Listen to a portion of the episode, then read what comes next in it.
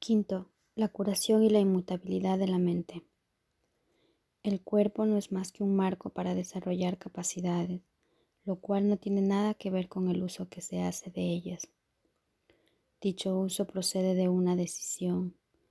Los efectos de la decisión del ego al respecto son tan evidentes que no hay necesidad de hablar más de ello, pero la decisión del Espíritu Santo de utilizar el cuerpo únicamente como un medio de comunicación tiene una conexión tan directa con la curación que sí requiere aclaración. El sanador que no se ha curado obviamente no entiende su propia vocación. Solo las mentes pueden comunicarse, puesto que el ego no puede destruir el impulso de comunicar, porque es también el impulso de crear. Solo puede enseñarte que el cuerpo puede comunicarse así como crear, y por ende que no tiene necesidad de la mente. El ego, por consiguiente, trata de enseñarte que el cuerpo puede actuar como la mente y que es, por lo tanto, autosuficiente. Sin embargo, hemos aprendido que ni la enseñanza ni el aprendizaje tienen lugar en el nivel del comportamiento, toda vez que puedes actuar de acuerdo con lo que no crees. Al hacerlo, sin embargo, pierdes fuerza como maestro y como estudiante, porque tal como se ha señalado repetidamente, enseñas lo que crees. Las lecciones contradictorias se enseñan mal y se aprenden mal. Si enseñas enfermedad y curación, eres al mismo tiempo un mal maestro y un mal estudiante. La capacidad de curar es la única capacidad que cada persona puede y debe desarrollar si es que se ha de curar. Curar es el medio de comunicación del Espíritu Santo en este mundo y el único que acepta. No reconoce ningún otro porque no acepta la confusión que el ego tiene entre mente y cuerpo. Las mentes se pueden comunicar, pero no pueden hacer daño. El cuerpo, al servicio del ego, puede hacer daño a otros cuerpos, pero eso no puede ocurrir a no ser que ya se le haya confundido con la mente. Esta situación, no obstante, puede usarse en beneficio de la curación o de la magia, pero debes recordar que la magia siempre implica la creencia de que la curación es algo perjudicial. Esta creencia completamente irracional es su premisa y, por consiguiente, no puede sino proceder irracionalmente. La curación tan solo fortalece, la magia siempre procura debilitar. La curación no percibe nada en el sanador que todos los demás no compartan con él. La magia ve siempre algo especial en el sanador que él cree que puede ofrecer como regalo a aquellos que no lo tienen. Puede que dicho sanador crea que ese regalo procede de Dios, pero resulta evidente que no entiende a Dios si cree tener algo que los demás no tienen. El Espíritu Santo no actúa al azar y toda curación que procede de Él es siempre eficaz. A menos que el sanador cure siempre por mediación suya, los resultados variarán.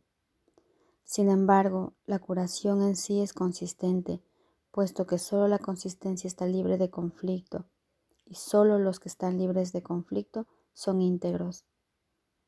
Cuando el sanador admite que hay excepciones y que unas veces puede curar y otras no, está obviamente aceptando la inconsistencia. Está, por lo tanto, en conflicto y eso es lo que está enseñando. ¿Sería posible que lo que es de Dios no fuese para todos y para siempre? El amor es incapaz de hacer excepciones. Solo si hay miedo parece tener sentido la idea de las excepciones. Las excepciones son amedrentadoras porque las engendra el miedo. La expresión sanador temeroso es una contradicción intrínseca y es por lo tanto un concepto que solo para una mente en conflicto podría tener sentido. El miedo no produce alegría, la curación sí. El miedo siempre hace excepciones, la curación nunca las hace. El miedo produce disociación porque genera separación. La curación siempre produce armonía porque procede de la integración. Es predecible porque se puede contar con ella. Se puede contar con todo lo que es de Dios porque todo lo que es de Dios es completamente real. Se puede contar con la curación porque la inspira su voz y procede de acuerdo con sus leyes. Mas si la curación es consistente, tu entendimiento acerca de ella no puede ser inconsistente. El entendimiento significa consistencia porque Dios significa consistencia. Puesto que ese es su significado, es también el tuyo. Tu significado no puede estar en desacuerdo con el suyo, porque todo lo que significas y lo único que significas procede de su significado y es como el suyo. Dios no puede estar en desacuerdo consigo mismo y tú no puedes estar en desacuerdo con Él. No puedes separar tu ser de tu Creador quien te creó al compartir su ser contigo. El sanador que no ha sanado desea la gratitud de sus hermanos, pero él no les está agradecido. Ello se debe a que cree que les está dando algo que no está recibiendo, algo igualmente deseable a cambio. Lo que enseña se ve limitado por lo poco que está aprendiendo. Su lección de curación se ve limitada por su propia ingratitud, que es una lección de enfermedad. El verdadero aprendizaje es constante y tan vital en su poder de producir cambios que un hijo de Dios puede reconocer su propio poder en un instante y cambiar el mundo en el siguiente. Ello se debe a que al cambiar de mentalidad produce un cambio en el instrumento más poderoso que jamás se le haya dado para cambiar. Esto no contradice en modo alguno la inmutabilidad de la mente tal como Dios la creó, pero mientras sigas aprendiendo a través del ego, creerás que has efectuado un cambio en ella. Esto te pone en una situación en la que tienes que aprender una lección aparentemente contradictoria.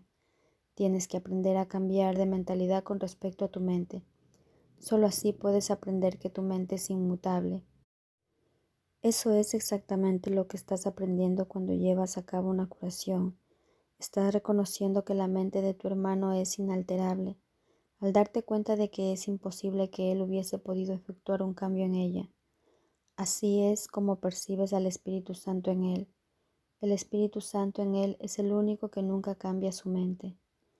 Tu hermano tal vez piense que él puede cambiar la suya, o, de otro modo, no se percibiría a sí mismo como enfermo. No sabe por lo tanto lo que es su ser. Si solo ves en él lo inalterable, en realidad no lo has cambiado. Al cambiar de mentalidad acerca de su mente por él, le ayudas a anular el cambio que su ego cree haber efectuado en él. De la misma forma en que puedes oír dos voces, también puedes ver de dos maneras distintas. Una de ellas te muestra una imagen o un ídolo, al que tal vez veneres por miedo, pero el que nunca amarás. La otra te muestra solo la verdad, a la que amarás porque la entenderás. Entender es apreciar porque te puedes identificar con lo que entiendes y al hacerlo parte de ti lo aceptas con amor. Así es como Dios mismo te creó, con entendimiento, con aprecio y con amor. El ego es absolutamente incapaz de entender esto porque no entiende lo que fabrica, ni lo aprecia, ni lo ama. El ego incorpora a fin de arrebatar. Cree literalmente que cada vez que priva a alguien de algo, él se engrandece. He hablado a menudo de la expresión que se produce en el reino mediante tus creaciones, las cuales pueden ser creadas únicamente como lo fuiste tú. El reino, que no es sino gloria excelsa y júbilo perfecto, reside en ti para que lo des. ¿No te gustaría darlo? No puedes olvidarte del Padre, porque yo estoy contigo y yo no puedo olvidarme de Él. Cuando te olvidas de mí, te olvidas de ti mismo y de aquel que te creó Nuestros hermanos son olvidadizos, por eso es por lo que necesitan que te acuerdes de mí y de aquel que me creó. Mediante ese recuerdo puedes cambiar sus mentes con respecto a ellos mismos, tal como yo puedo cambiar la tuya. Tu mente es una luz tan potente que tú puedes contemplar las mentes de tus hermanos e iluminarlas tal como yo puedo iluminar la tuya. No quiero compartir mi cuerpo en el acto de comunión porque no estaría compartiendo nada. ¿Por qué iba a tratar de compartir una ilusión con los santísimos hijos de un santísimo Padre? Y sin embargo lo hago. Quiero compartir mi mente contigo porque somos de una misma mente y esa mente es nuestra. Contempla solo esa mente en todas partes, porque solo esa mente está en todas partes y en todas las cosas. Dicha mente lo es todo, porque abarca a todas las cosas dentro de sí. Bendito seas tú que percibes únicamente esto porque estás percibiendo únicamente lo que es verdad. Ven, por lo tanto, a mí y descubre la verdad que mora en ti. La mente que tú y yo compartimos, la compartimos con todos nuestros hermanos, y a medida que los vemos tal como verdaderamente son, ellos se curan. Deja que tu mente brille junto con la mía en sus mentes, y que mediante el agradecimiento que sentimos hacia ellos, cobren conciencia de la luz que hay en ellos. El resplandor de esta luz retornará a ti y a toda la filiación, porque esa es tu perfecta ofrenda a Dios. Él aceptará y se la dará a la filiación, porque al ser aceptable para Él, lo es también para sus hijos. Esto es auténtica comunión con el Espíritu Santo, quien ve el altar de Dios en todos, y al llevarlo a tu conciencia para que lo aprecies, te exhorta a que ames a Dios y a su creación. Solo puedes apreciar a la filiación como una sola. Esto es parte de la ley que rige la creación y por lo tanto gobierna todo pensamiento.